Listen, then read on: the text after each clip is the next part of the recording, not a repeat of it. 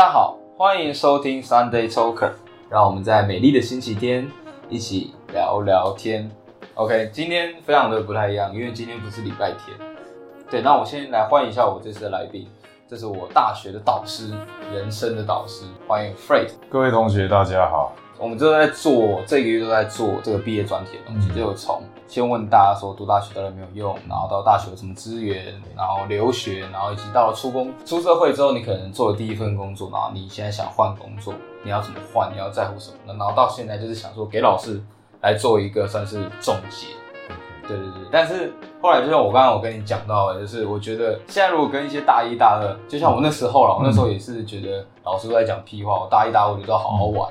因为就是高中管的太严，然后一到大学放放开来之后，其实大一、大二很少人会去想说自己未来要干嘛，因为觉得还是太远。OK，对对对，所以这一集呢，可能就会主要是放在大三、大四的学生，然后我们可能会着重在讲实习这个部分。那老师，其实我就想问你说，就是对于像大三、大四他们啊，有什么一些意见？比如说像我刚刚提到的实习，就你现在已经看过很多学生已经毕业，对你送走很多人。那你觉得他们去实习跟你做的回馈，你觉得？OK，各位同学，我大概先先简单自我介绍一下哈，因为我基本上过去是在呃科技业，那这几年我才到大学这边来教书，所以那刚好我这边这几年的大学教书，大部分都是教高年级的同学为主，所以我对大三、大四同学的需求，哦也会有比较多的了解。那刚才只想提到哦。一般他问到有关大学生哦，有关高年级实习的问题哦，那一般我都建议哦，大大概大三大四就开始大概要想到底高年级要怎么规划。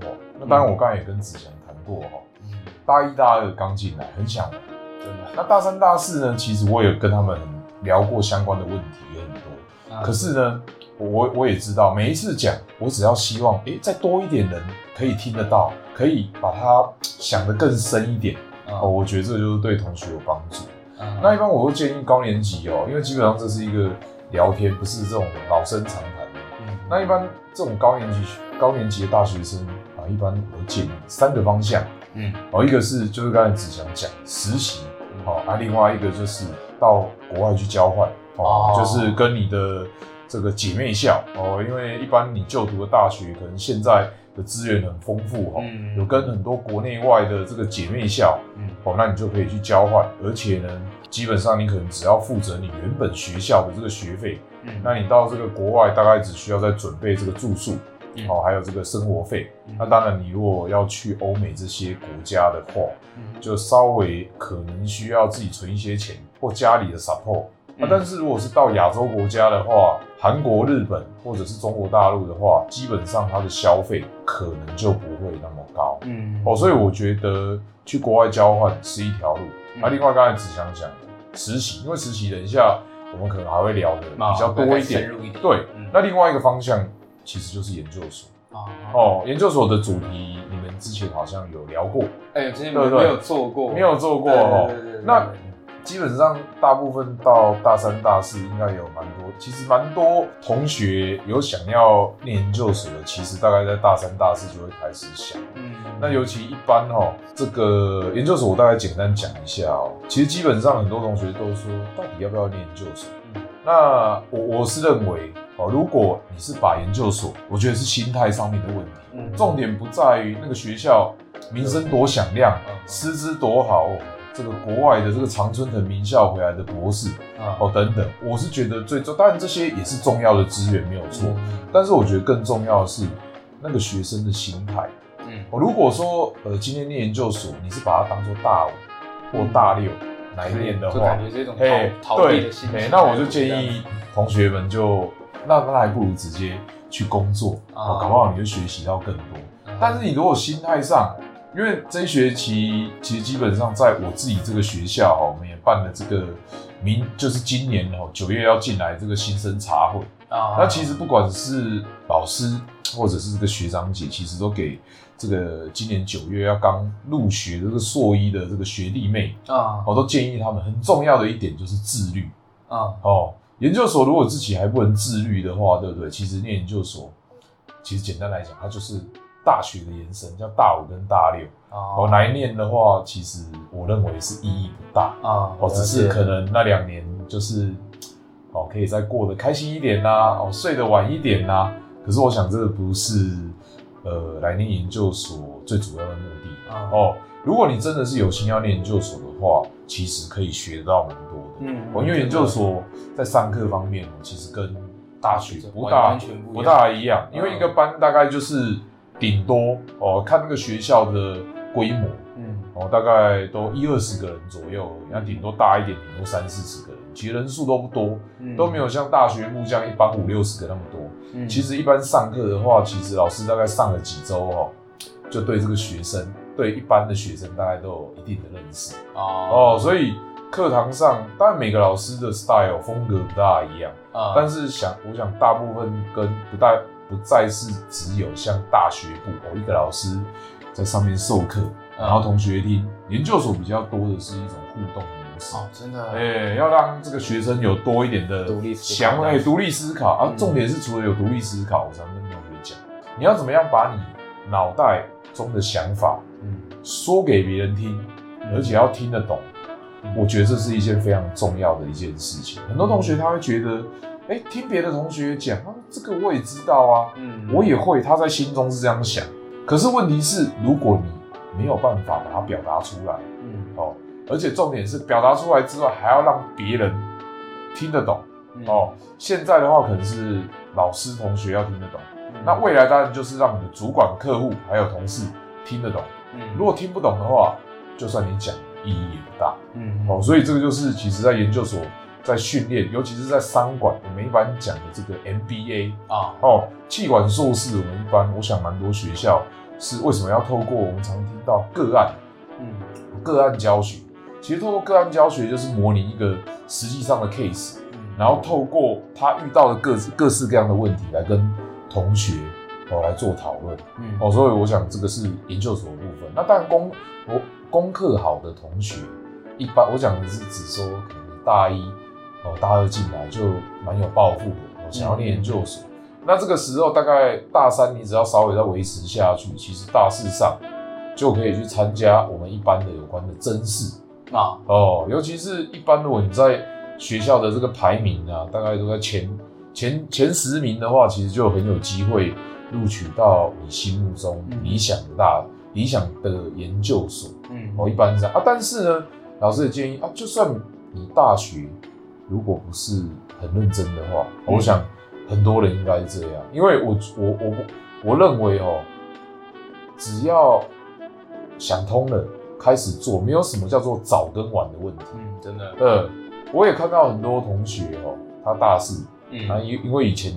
可能没有那么认真，所以他没有办法用真试的方式，但是没有关系哦，还有别的方式。一种一个方式，我认为就是直接哦，有些人就直接用考试的方式，嗯，我用闭关哦，闭关可能半年或好几个月，嗯，哦，那你只要认真的话，还是有机会考取你心目中理想大学。嗯，啊，如果你真的也没办法这样做，但是你又很想念研究所的话，那我认为，因为现在毕竟现在少子化。嗯哦，不再像以前那么竞争哦，嗯，念研究所那么竞争。其实，就算现在没有办法念国立大学，我认为念私立大学的研究所也是蛮好的。我觉得重点是有心呐，啊，哎，我觉得这比较重要。就是那个 big big why 的部分。对对对，我我我会我会觉得重点，就像很多同学问我说，嗯，然后我们学校可能是私立的啊，是不是跟这个国立大学竞争？哦，会不会有落差？可是这几年哦，因为就像我刚才讲的，我除了教硕班之外，很多也教高年级的同学。嗯，我就拿我跟我我以前上，我以前是子祥的他们班的班导。嗯，哦，我们班我们班上的同学有在有在电商知名企业，或者是这个广告业这个知名公司，嗯，哦等等。哦，我想很多国立大学的学生毕业哦，都不见得进得了这样的企业。可是。哦，就只有我只有单纯讲一般哦，所以我会认为跟你不能说完全跟学校没关系，但是我认为跟个人的特质，嗯，会更有关系。嗯，哦，以前我刚几年前我刚来从业产业界来大学教书的时候，我还不敢这样讲。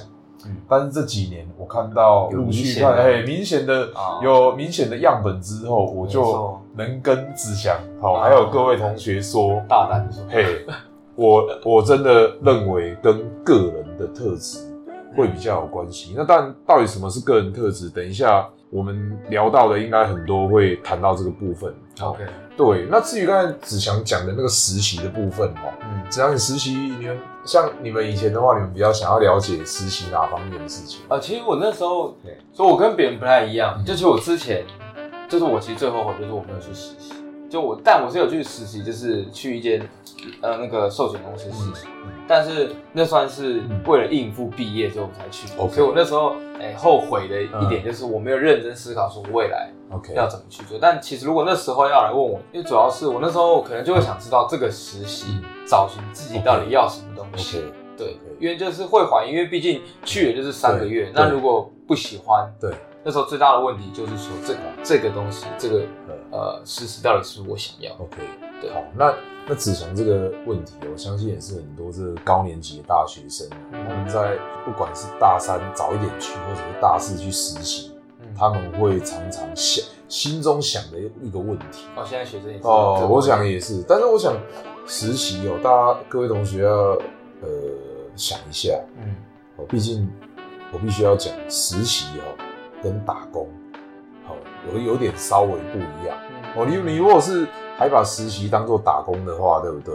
哦，因为基本上我想打工这样，我们一般大学生去打工的目的是干嘛？就是为了赚钱就为了赚钱，赚零用钱嘛，对不对？嗯我想这个对于大学生来讲，这是很正常的事情，自给自足，这是好事。嗯啊，但是等到高年级如果要去实习的话，我们先要先来聊想一下，为什么某些还蛮现在越来越多的公司哦，嗯会想要提供实习的机会，尤其是很多知名的公司哦，不管是台湾的国际企业或者是外商，都提供实习的机会嗯。给大学生。那只想你你觉得为什么他们愿意提供这样的资源给大给高年级的大学生？你认为他们想干嘛？我觉得就是想要缩短那个产学落差，因为他们可能看过太多人来面试，然后可能就算是你刚刚讲，就学历再好，或者是学校，可是一进去面试，对。就讲的再好或干嘛，可是一一工作就发现哇，到底在干嘛？OK，对对对，好，那那我想只想讲的这个哦，我觉得这是其中的一点嗯，哦。啊，另外一点呢，讲其实另另外一个就是是？他们也在找未来啊，优秀的员工。嗯哦，趁就趁他们还没有毕业之前，哎、先嗯让他们来了解这家公司。啊哦，所以在过去的我们这所学校里面，很多其实包含子祥他们这一届，还有过去的学长姐，其实有好几位他们都是在大四的时候嗯。去实习，嗯，然后因为表现优秀，哦，表现优秀，然后直接从所谓的实习毕业之后就变正职。就是去卡对位就对对，了，这个叫做双赢。嗯哦，双赢就是说，对于企业来讲，他找到他要的人才；对于这个同学来讲，他一毕业根本就还没应征，嗯。他马上就已经找到他适合他的，因为通常来说，一定是他觉得这个这个公司的文化，他觉得蛮喜欢的，对不对？对。哦，他基本上才会想要继续待下来，哦，嗯。所以他都还没有还没有投正式的履历去应征，他就已经找到正职的工作。所以我觉得这是通常实习是一个双赢啊哦，这是通常这是最好的最好的状况。状况，对，但是我想十个同学里面哦，能够达到这个最好的状况，我觉得在比例上，老实讲没有到那么高。那通常达到这种最好的状况，我必须要说，这个就跟又又回到我们刚才的问题了，嗯学生的特质在哪边？嗯我举个例子来讲，我刚才讲到哦，子祥他们这同一届里面哦，有一个同学，我就有问他，是所有，因为毕竟这家电商在台湾是非常知名的外商哦，它、很多其实不管是台湾的国立或私立大学，大家想要进电商的话，大部分都把这家公司哦当做是第一，哎，当做一个目标第一志愿。嗯哦，蛮多是这样。那我就有跟这位同学聊过，每一个来这边实习的学生都能够转正职嘛。他跟我说，十个只有两个转成功，哦，那也是二十八哎几率，哎，就只有二十趴。他就首先就讲了，我觉得这也跟我刚才讲的自律他说他这十个同十个同梯的这个实习生，嗯，好，首先他就跟我讲到，很多同学哦到这个公司来实习哦，第一个保持着以前在念书的心态，大家都知道大学生嗯嗯嗯，会上课会怎么样？迟到，嘿，对，哦，他同哎、同样的哦，真的，嗯，他就讲了哇，他说他每天哦，啊这个子祥他同学哦，就跟我讲，基本上他是不迟到的，啊，他都准时到，啊所以他的主管到公司，对不对？看到他，就是一早进来看到他，基本上他都是准时到。的。然后呢，跟他坐同一桌的，因为他们那种是比较算是美式的办公办公室哦，啊。他们是没有隔间的那一种。哦。哦，没有 partition 的，啊。他们都彼此看到自己，所以其实谁没来，很明大家很明显。然后主管看了也很对对，哦所以他就跟我说，第一点，蛮多同学还是来这边实习哦，没有把它当做一个很很正式的工作了。嗯。但是实际上，我认为实习就是你的这个心态上，就是要把它当做正式的工作。嗯所以你看，第一点，你连自律、连准时到都没办法的话，嗯那公司怎么会相信你是对的人呢？只光这个第一点，我相信各位同学，如果发哎全已经台湾大概可能六十块，哎、可能十个人里面我相信应该有，你看，就看三四个人已经被淘汰掉了，对不对所以你看，你完全不战而胜啊。另外三四个是怎么？到底啊？假设剩下五六个，那五六个之内又怎么拿到他两个人的名额？我就我就有听他讲。另外一个就是我常讲的哈，不要在企业里面，嗯不要想说只把自己的事情做好，哦我就是一个优秀员工。嗯哼子祥，你这样工作也快一年了吧？快了，对，我相信你在工作上应该做的是蛮不错的。你认为这做这工作一工作一年的经验，让你觉得除了工作要做好之外，嗯还有什么事情是让你可以在公司里面如鱼得水？你觉得什么会比较重要？我觉得第一个就是待人待人处事吧，可是我觉得蛮基本的对，但这也是跟自己的那个特质有关对系。，没错。然后，但我觉得最重要一点就是利他的一点，就是因为我可能利他，对对对就是你做的事情可能就不是对别人有利的，分分内以外这叫双赢的，对对双对对赢哦，对对哎，哦，子阳这样讲的不错。你看工作一年哦，就有这种双赢的概念哦，这样这样真的不敢不错。因为子祥老师哦，诶，三年级哦，我才认识他，到现在已经差不拯救我们多四拯救我们于水火之中啊！没有没有那么夸张，真的真的，但但是我我必须老实这样跟各位同学讲啊，子祥他在我相信他不见得，我相信他从小到大不见得是每个老师里面眼中那种优秀的学生，绝对不是。对。但是问题是我认识他在业界有工作一段时间，我就发现子祥有一些特质嗯是让他可以在企业生存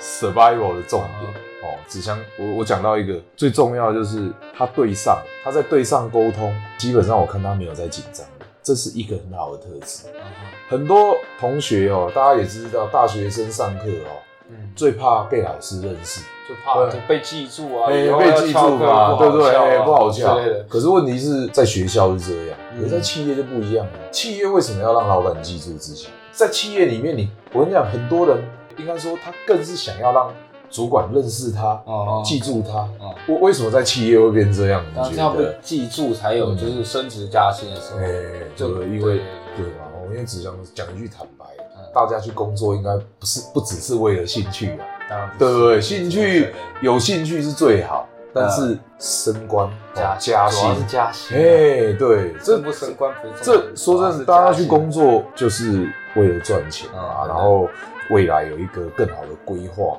对不对？哦，这都是正向的。我觉得像子祥就有这种优点，他敢跟，应该说在学校就是像老师，那在公司来讲的话，我相信他跟他跟主管也是有办法这样子哦沟通，但是他在沟通的过程里面，他还是。我跟他沟通也是很舒服哦，很有礼貌，不是不是，因为我们在讲话哦，你一定还是要有一个那个叫基本分尊重嘿基本尊重，哎、嗯、可以，大家可以聊得很深，但是你还是心里要有一个底，他可是你的主管，啊，有有一些话不大方便讲，啊。对不对？自己要有这种认知啊。啊。哦，如果你没这种认知的话，哦，有时候其实你如果把把主管当做是你平辈的同事或朋友，那我我说这个风险很高啦，啊。因为通常我除非你真的跟那个主管真的熟的不得了，但是我真的建议，如果真的是熟的不得了，还是不建议跟他说话的方式，哎干嘛？的？哎，至少我觉得最基本的，在公司嗯。不绝对不能这样，嗯在同事面前，因为毕竟主管他是要代替的，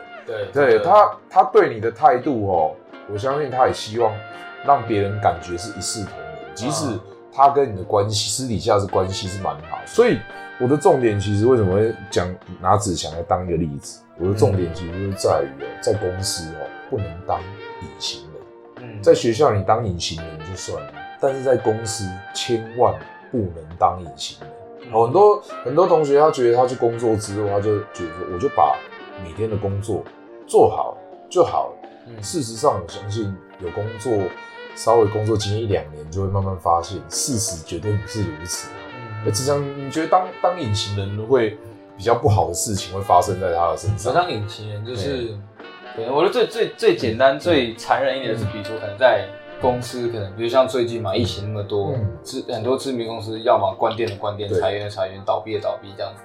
所以，就如果你当隐形人，我觉得对于主管来说，可能在筛选说，哎，谁要被裁员的时候，我一定想说，这个我看了没看过。对，一定一定一定是，虽然这种不能放在台面讲，嗯可是事实应该大大方向就是这样，因为主管肯定不会把他认为好用的人、优秀的员工裁掉，嗯对不对？他如果有必须要裁员的压力的时候，他一定是先裁跟他比较不是那么熟的员工，嗯对不对？所以这就是我刚才提到的能见度，嗯还有你跟主管还有同事之间的一个关系。嗯那我这边就要特别提到，除了你的主管，你跟他关系，老师这边不是要教你去什么逢迎拍马或抱大腿，嗯我讲的是所谓跟主管的一个关系，就是你至少要跟他保持一个良好的沟通的互动，因为毕竟他是你的主管。那但是我为什么会讲到跟同部门的同事哦，嗯也必须要有良好的互动的？你觉得为什么跟他们，尤其是那些老鸟，哦，尤其是老鸟，你觉得为什么跟他们的互动更是需要稍微好好的哎培养一下？我觉得第一，我觉得最主要，如果以我比较长远来看的话，可能是跟升迁有关系。对，因为毕竟，因为我们就是一帮资源到要升到主管，一直往一定是这样升嘛，应该不会有其他升法。啊，你如果跟自己的呃组员都没办法，或是同事都没办法好好沟通的话，那公司怎么期望你可以来管人？哎，这是我觉得是最主要的一点啊。那子祥讲的蛮好。那除了这点哦，我再再分享一下哦嗯哦，基本上，尤其是当你是一个新鲜人，也是我们一般讲的菜鸟的时候，嗯那其实因为大部分主管啊都是蛮忙的，嗯他也没时间整天一直盯着你。他通常问这个新人啊状况好不好，他都会先去问谁？哦，就是哎，都去，尤其是大家都知道，在尤其是在一般上市贵公司，新鲜人都会有所谓的试用期啊。啊，哦，试用期没过的话，各位同学不要以为还可以继续待下来。我真的看过试用期被老板请走的，对，哦这是真的有可能发生的，因为他宁愿在一开始觉得你可能不是我们公司要的员工，他宁愿在前几个月就请你走，嗯。总比你待了一年之后，哦，他要请你走，那可能就还要资遣费嘿，可能不是那么容易的。对，所以对从公司的角度来讲，哦，嗯。所以会有一个试用期的原因，我想多半也是合理的。所以你跟尤其是跟老鸟哈，嗯。你跟他相处好，第一个当然就是，哎、基本上主管毕竟跟老鸟比较熟哦，从主管他会听到老鸟有关于你这个新鲜人的评价，嗯如果他对这个新鲜人的评价都是好，我相信主管一开始对这个新鲜人的印象，通常都是会正面居多。为什么？因为通常主管会让你进来，对你的印象通常都是正面的嗯啊，因为通常不是正面的，他也不会录取你。嗯哦，那进来之后，他当然要看你的表现。嗯那通常他就会除了自己的判断之外，他为了确定哦他没有判断错，他也会多问几个哦老鸟的一些看法哦，所以这个就是提醒一下各位哦同学，千万不要哦只尊重老板，不尊重公司的老鸟或者是在学校的哦学长姐哦，我觉得这个这个基本的礼貌，只要你有的话，我相信这些学长姐除了对你来讲是比较正面的话，嗯你遇到什么问题，对不对？诶你也可以去请教他们。没错，他们都会愿意帮你哦，因为你不可能整天都去跑去问主管、嗯，哦。就简单来说，就是要懂得做人啊。哎像我其实很多朋友都他们不太喜欢社交，对都喜欢当边缘人。哎但我觉得对，OK，这这部分人，我觉得哎最起码就是那个老话，哎就是伸手不打笑脸人。哎就你起码就是笑笑的，就是有礼貌。的，然后我这边也分享一下，嗯就是呃，我觉得老师刚刚有提到，就是说跟上级去沟通，其实没什么紧张，嗯。当然很有礼貌。所以大家如果在对自己跟自己上级可能在沟通聊天的时候，我觉得礼貌刚开始就是像我啦，我自己会习惯就是第一次见面的上级，甚至是同事，对。就不管刚以前凶你，然后他就会开始就是熟了之后，他就慢慢可能就开始跟你打屁聊天，对。这样干嘛，然后再开始慢慢把您转成你，就是就是一个这样的转变。对但重要还是要看脸色。对对对，我我我是觉得这样是 OK 的哦，嗯。因为在比较不认识的情况之下，毕竟对资深的嗯。或者是主管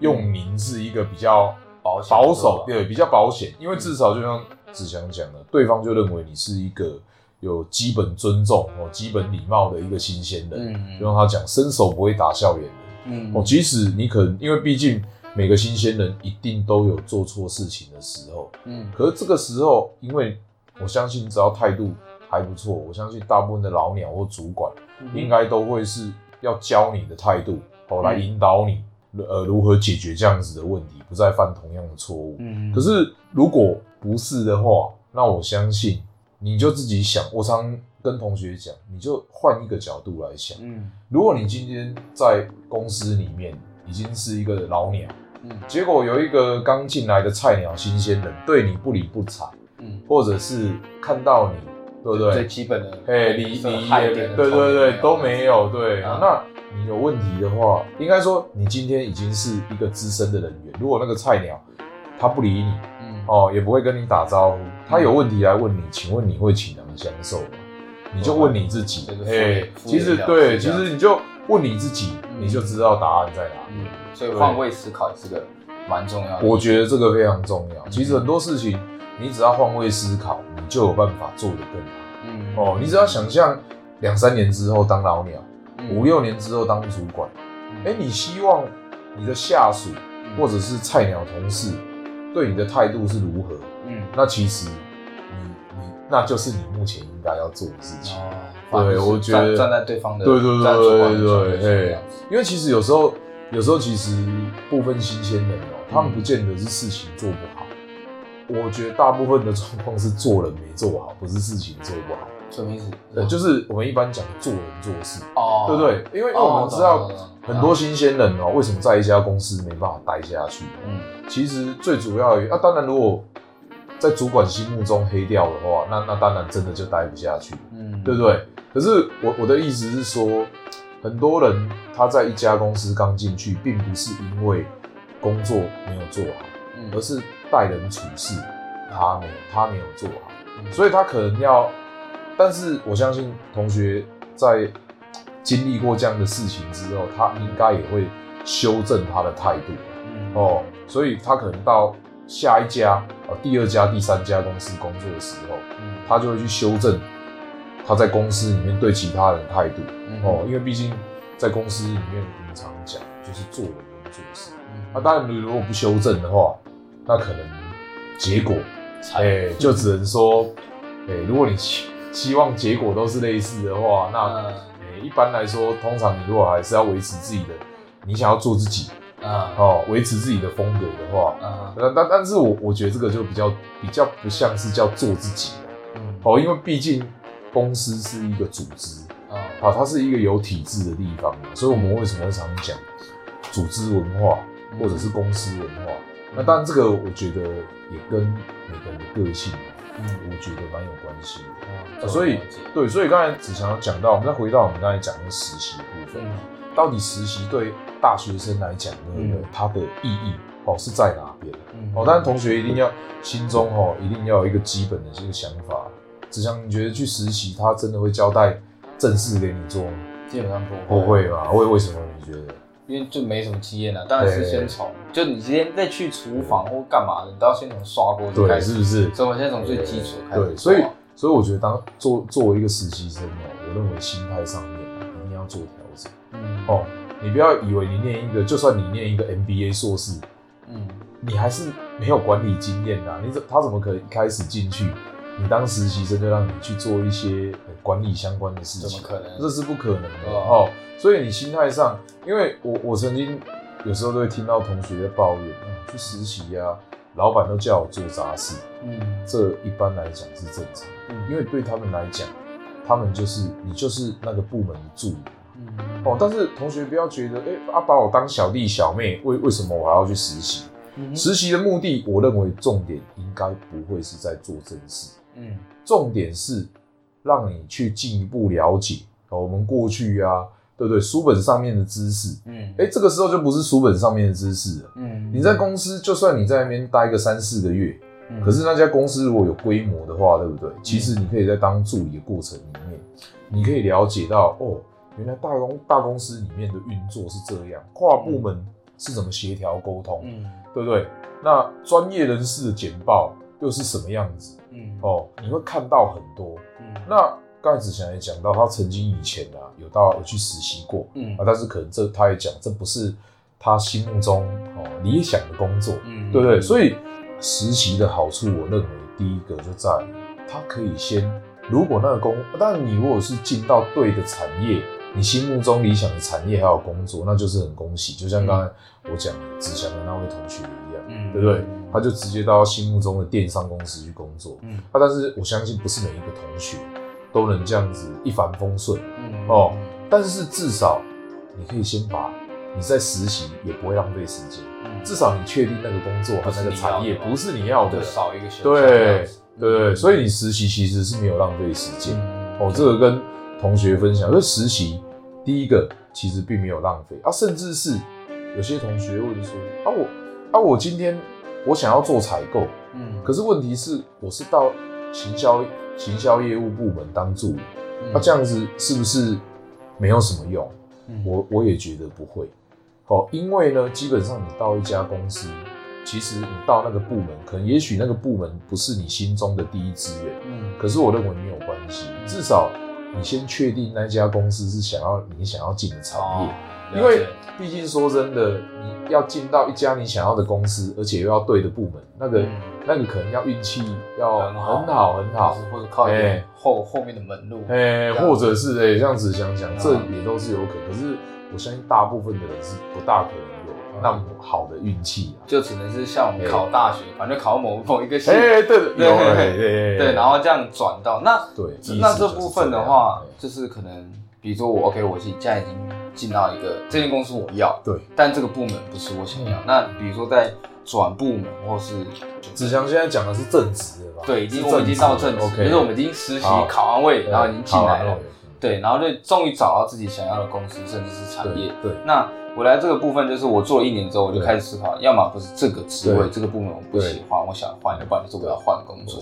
对，那在这个方方面的话，老师你有没有什么意见或这是建议？通通常我会建议哦，嗯，你只要工作内容哦，嗯通常在大部分的上市贵公司、有规模的公司，我相信一般的主管哦，嗯我相信他是 open mind，是处于开放的角度嗯哦。我想他不会去挡一个优秀的员工嗯哦去转部门的。嗯可是呢，要怎么顺利可以转部门？就像子祥讲，诶，也许、哦我今天本来在行销部门，嗯可是我行销部门历练了几年之后，诶，我我忽然有一天，我想要去业务，我就觉得去当国外业务好像也蛮好玩的。嗯啊，你会想要去转部门，因为毕竟我们在大公司里面，我们在念书的时候都会认为业务行销好像是同一块，可是实际上在大大公司根本是完全分的是非常细，甚至连行销里面我们讲的四 P 嗯。哦，搞不好都分门别类在不同的部门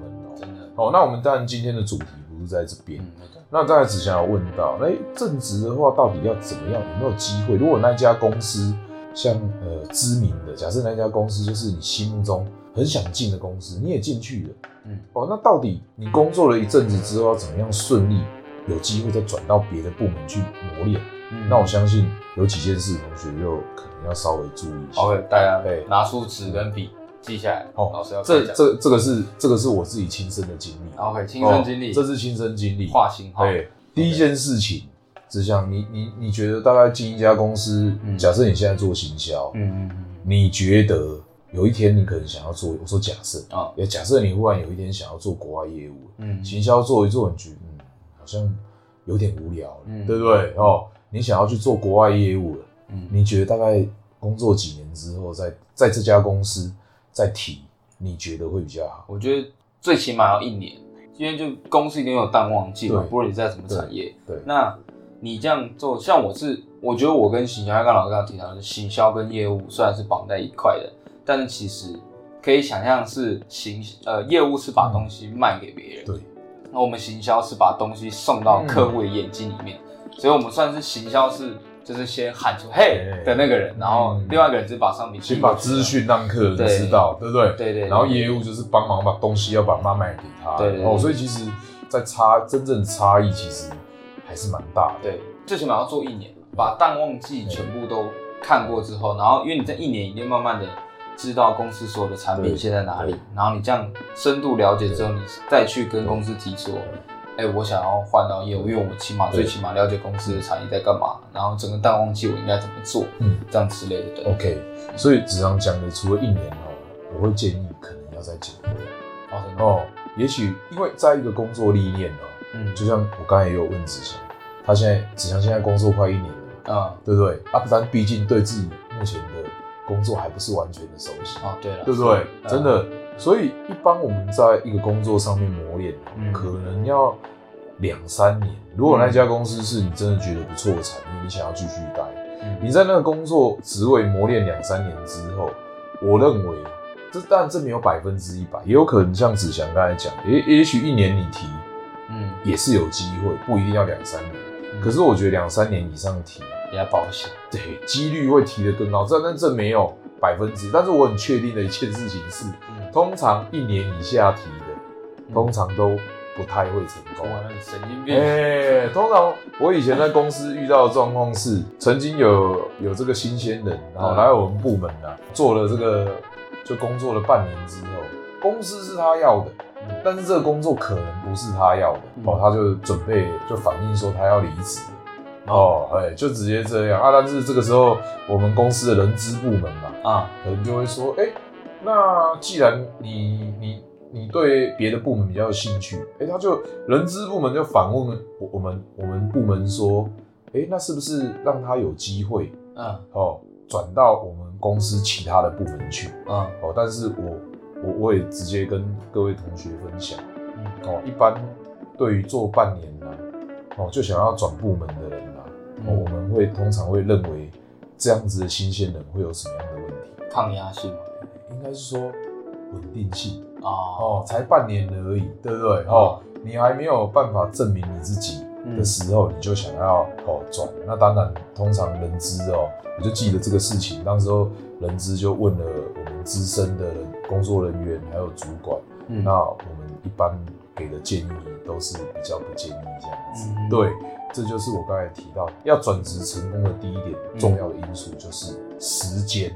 嗯。哦，时间你真的要差不多，你认为已经在那个工作岗位有磨练到一定程度了。嗯。哦啊，第二个，第二个，我跟同学讲一下，哦，因为这个子祥他一开始也有问我，然后嗯这个转部门啊，会担心什么事情？嗯，主管不开心，哦也是哎有一点，对对对，因为如果你跟这个主管交情也不错的话，而且在在那个部门也待了好几年了哈，但是但是我刚才就讲到，一般这个心胸宽广的主管嗯哦，一般都会希望自己的同仁发展的更好。嗯但这个时候问题又来了，那你怎么知道？假设你想要去业务部门，嗯那你又怎么抓住业务那一边的机会？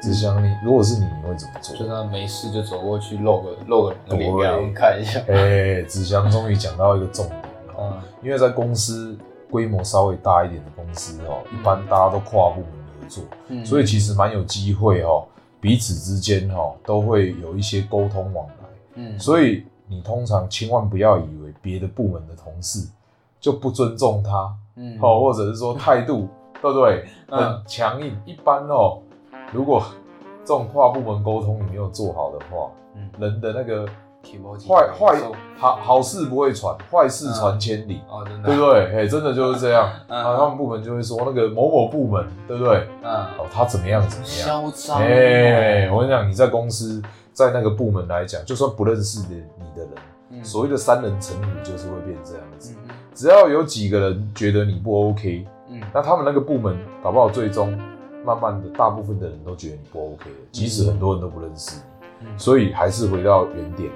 做人处事一定要做好。啊，另外一个就是跟那个部门保持友好的关系。嗯哦，那我当年我就记得啊，我是透过去国外参展的时候，嗯嗯我那时候就有有有想要去当国外业务，嗯我们到这个德国去参展，哦我就试着哦，试着去跟他们主管聊聊天，嗯讲讲话，至少要让他对我有一个基本的印象，嗯对不对？他有印象之后啊，然后我在原本的部门啊，哎工作年资也好几年了，嗯啊，这个时候只缺什么了？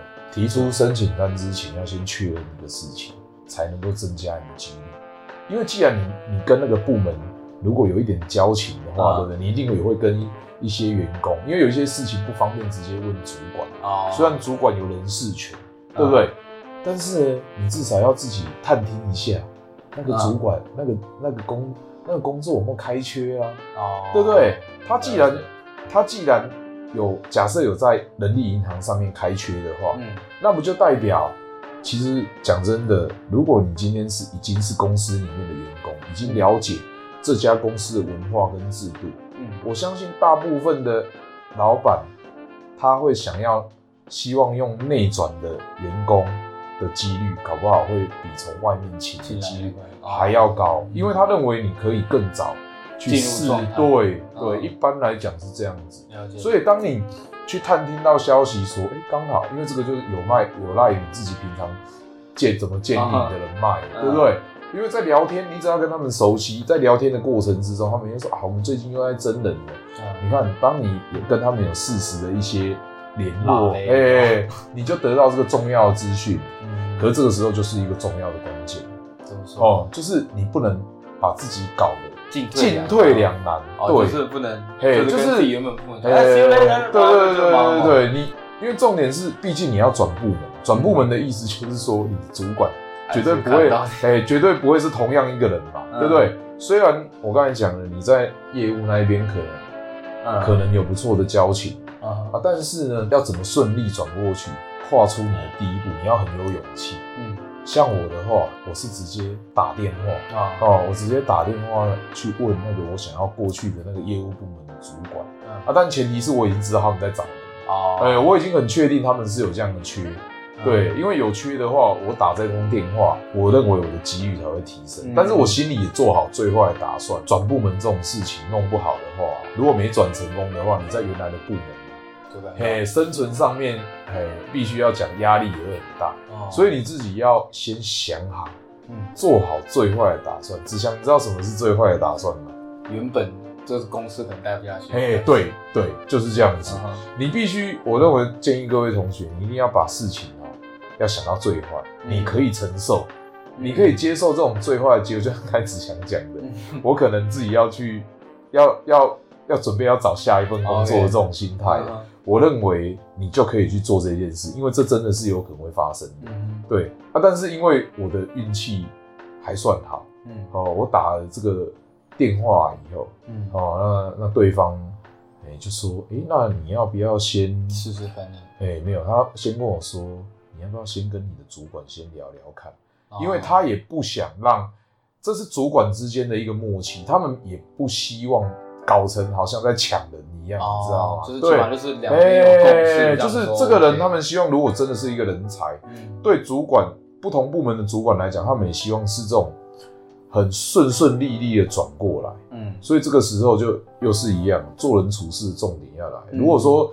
哦，这个新部门的主管，你想要转过去的主管，他也有意愿让你过去，嗯。所以你这个时候，我相信新部门的主管一定会打电话，或者是直接问你原本的老板什么事情，他一定会问说，这个人过去在你的部门表现怎么样？哦，哎、所以你过去这几年来在原部门哦，嗯。的这个累积，这个时候你在公司表现不错，绩效是好，这个时候哦效果就会展现出来，嗯，其实换工作好像也是也是也是类似。但是内转的话，我基本上一定会问摸透啊因为他们一定会认识嘛，啊对不对？哎，主管之间双方一定都都都有基本认识，他们一定会问。嗯哦，那如果大部分的主管像我这样讲，大部分我看到的主管其实心胸都还蛮开阔的。嗯哦，啊但这个时候双方的主管都认为，哎、既然也不想去阻拦哦这位优秀员工的这个生涯发展，大部分会会答应。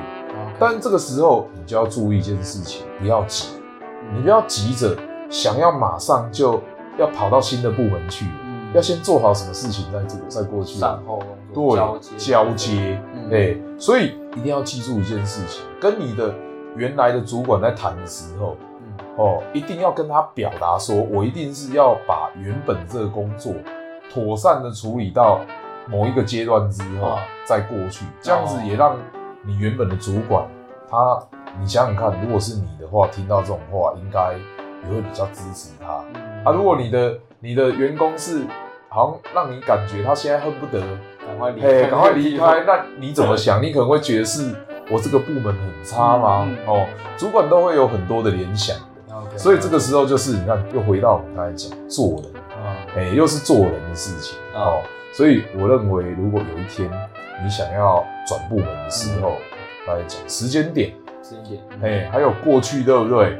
哦，要试着建立良好的人脉关系。啊，啊，然后第三个要跨出那一步，情况要想到最坏，你要做得好最坏的打算对，OK，你一定要，你千万要想好自己的退路，嗯。因为也不是每个人转部门都那么成功的，嗯。哎、一定会有人失败，对。可是你失败，如果你可以接受原部门同仁的异样的眼光，嗯。也许也过一阵子他们就忘记了啦，这也有可能。这是又是老话，对。不要脸天下无敌，脸哎皮厚一啊但啊，，但是我觉得，如果你原本嗯。就是一个绩效很好，而且跟部门同事相处蛮不错的同仁的话，我相信大部分的同事，因为人人本来就要往高处爬，或者是想要发展自己未来的，让未来自己的工作生涯这一块各个领域都补全嘛，对不对？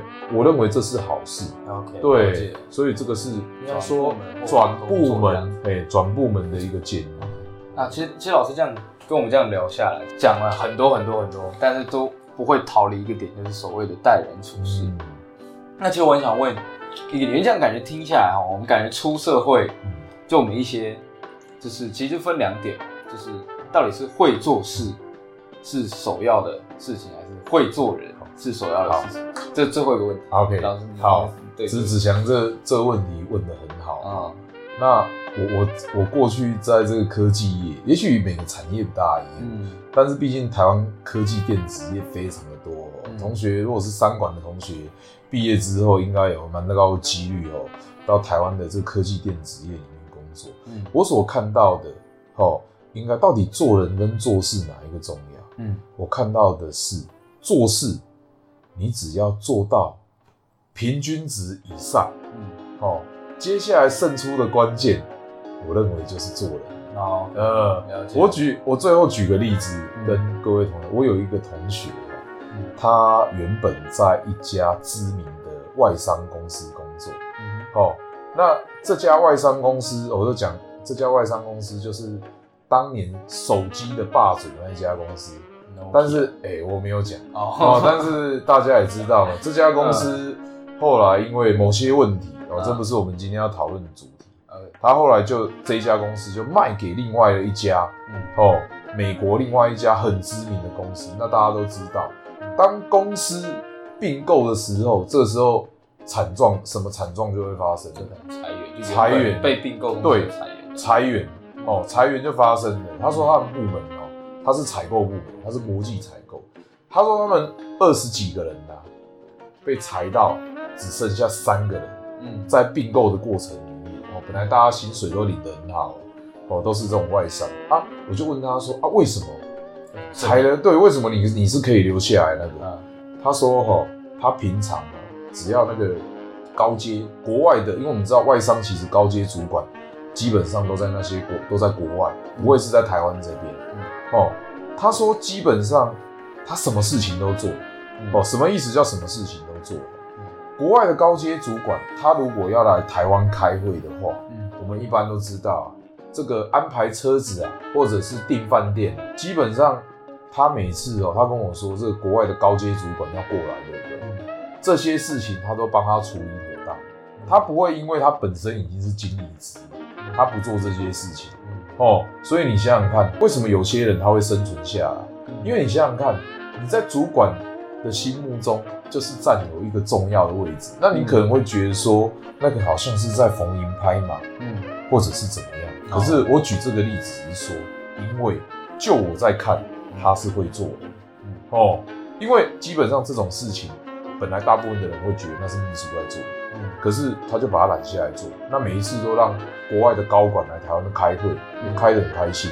嗯。那其实你在他心目中就是一个不可或缺的人才，但是还是要强调一点，嗯。你基本的工作能力一定是要处于平均值以上。如果你不是中上程度，不好意思，就算你再怎么会做人，嗯。我认为你也没办法生存下去。嗯。所以一定是工作能力一定要是中上。啊。但是我就讲了，最后胜出的关键，还是看你会不会哎、做会不会做人？嗯。对，就是在这边。了解。所以总总归来讲，就是说会做事是基本，对，但是做人才是我们可能出社会在修的那门。课。哎、对我我是觉得，以我们的文化来讲的话，哎、嗯我我会我会认为，最终你看到那些有办法继续往上的人哦，嗯。坦白讲，他们不见得工作能力是最优秀的，嗯，但是他们可能在进对应退或做人处事，我认为他们是很优秀。了解。对 OK，好，非常感谢老师今天好跟我们分享那么多。